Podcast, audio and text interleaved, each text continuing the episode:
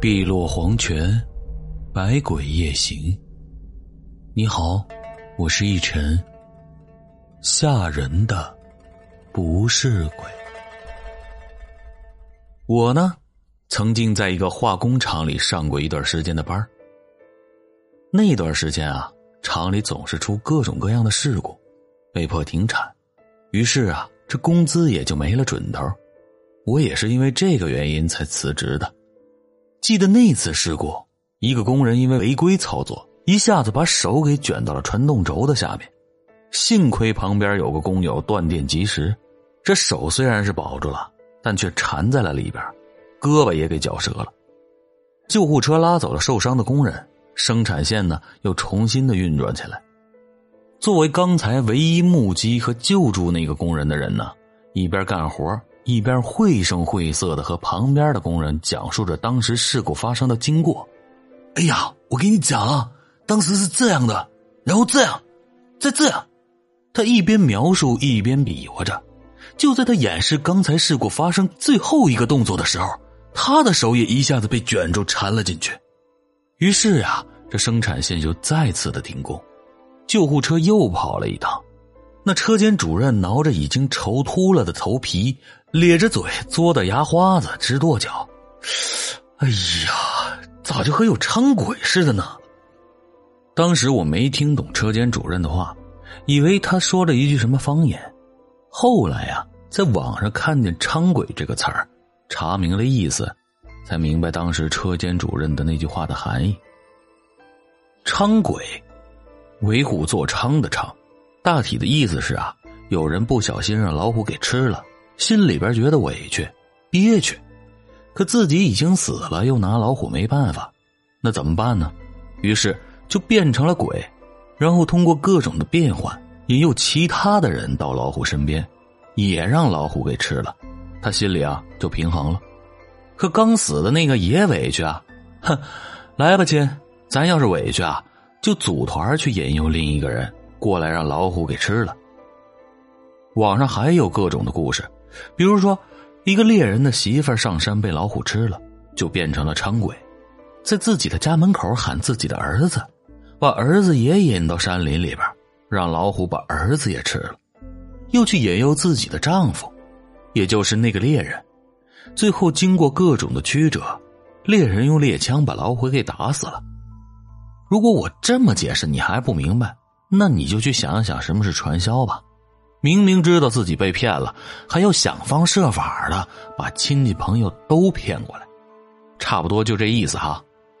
弄懂了伥鬼的意思，我突然间就陷入了回忆里，因为我感觉这种伥鬼，我还真的有可能见过。不是在以前工作的那个厂子里，那个呀是操作失误的巧合，这个呀是在我的小时候。我记得我小的时候啊，还在上小学，那个时候的村里人正在积极的筹款，因为村里要搞一个大的工程，要在村南的河堤边上再建一条大土龙。这条大土龙的作用可不是为了防止河水的泛滥，因为原来的时候啊，这条河边啊就有一条因为挖河堆起来的土龙了，后来啊，村里的人盖房子垫地基就用这里的土。也就把这河边的土啊给用净了，整平了。可后来村里就接二连三的死人。按理说吧，这一个村子大了，死人也很正常的。可慢慢的，村里人发现，死的大部分都是年轻人。更匪夷所思的是，这些年轻人绝大部分都是死于车祸。都说这事出反常必有妖。这么密集的死亡年轻人，村里有年岁的老人就开始猜测了。这老张头就说：“哎呀，依我看啊，就是村口的路正对着村里的那棵老槐树，冲了槐树神了。”这李老头就说：“别扯了，咱小时候就有了，你咋没死了呢？依我看啊，就是因为刘三家盖的房子。”压了原先村里的庙，这老刘头又说：“嘿，可拉倒吧！离着刘三家的房子还有半里地呢。据我了解，是村里修自来水，接了原先的气脉。这传的人多了，人们也就信了。虽然不知道哪里出了毛病，可还是闹得人心惶惶的。后来呀，有人请了一位风水先生，围着村子转了半天，最后啊，人家指着村南的那条河堤说道。村里人把原先的那些土给拉走了，就好像是拆了自己家的院墙一样，破了风水，害了村里的年轻人。村里的人谁没有动过那里的土啊？于是呀，这村里就开始各家各户的凑钱，开始了筑土龙的工程。那个时候啊，我们村里的孩子最开心了，因为村里来了挖掘机，那可是新鲜玩意儿。最好玩的是。挖掘机在干活的时候会挖出好多的树根我们呢就会捡出来弄回家晒干了当柴火。那天晚上放了学呀，我又和几个小伙伴一起去村南看挖掘机，顺便呢捡一些树根回来，捡好了堆成堆，等父母下地干活回家呀，再用车子推回去。可小伙伴一个一个都回家了，我爸还是没来接我，眼看天就已经黑了。看着成堆的柴火，我又有点舍不得，最后没办法，拍打了一下身上的土，自己溜溜达达的回家了。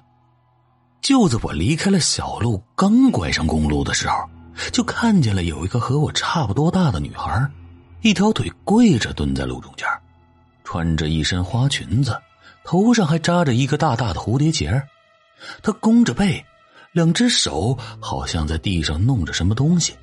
嘴里呢还不停的哼哼那种没有词儿、只有调调的曲子。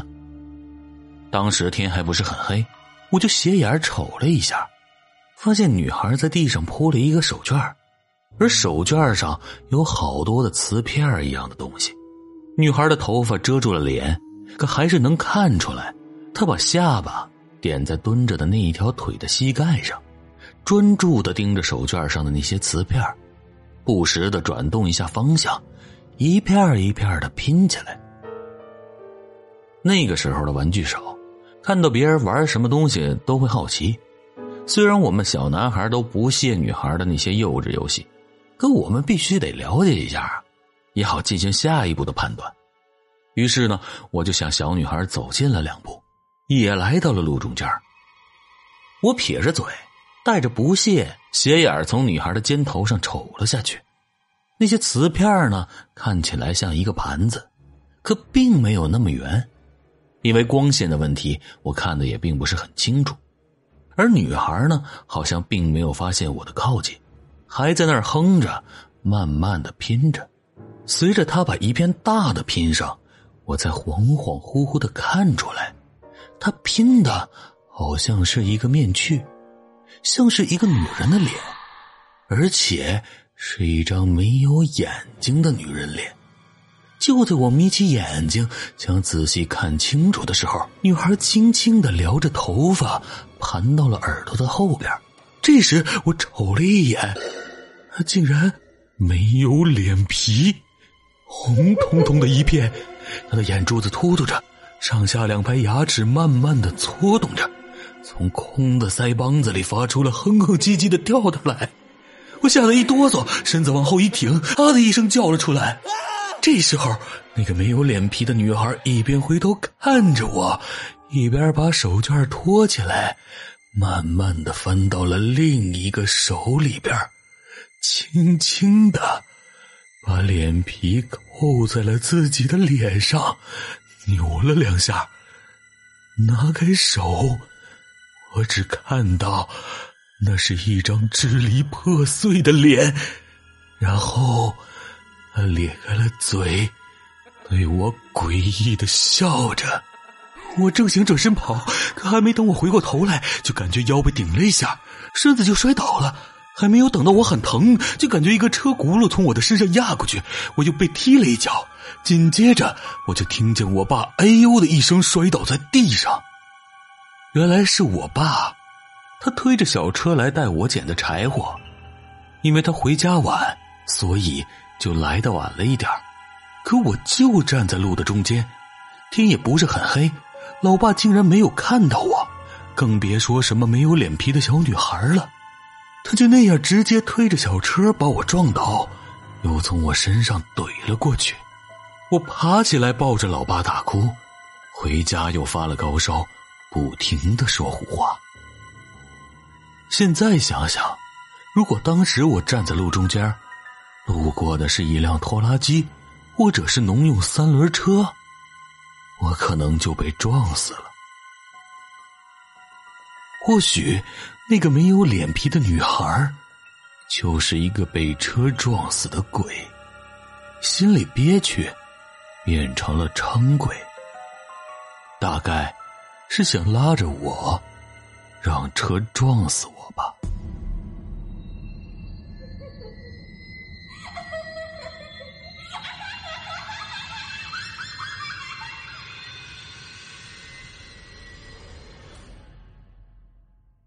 好啦，今天听友定制的故事就到这里吧。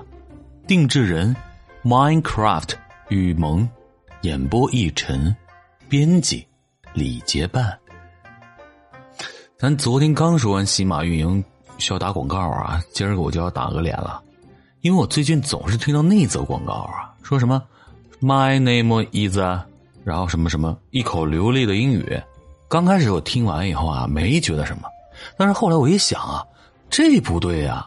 人家打开我这节目听了第一句就是一个自我介绍，还是英文版的，而且还有点结巴。人家会不会在想，哎，这主播怎么有点结巴呀？然后就直接给 pass 了，不听了呀？哎，算了，还是来看一下咱听友的留言吧。嗯，听友夜里的听课留言说道：“我不知道别人有没有这种感觉，后来的鬼故事没有之前讲的有感觉了。”因为没有了该有的音效，之前是身临其境，现在真的就只是听故事而已。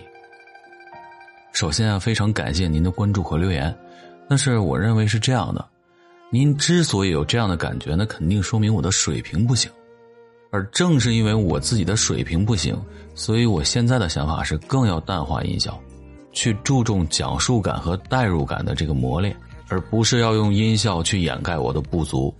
这样呢，我才能够进步，直到有一天我放弃所有的音效，甚至是背景音乐的时候，也可以把故事讲得引人入胜，用故事和我讲述的本身把大家牢牢抓住。这个呀，也是我现阶段的想法。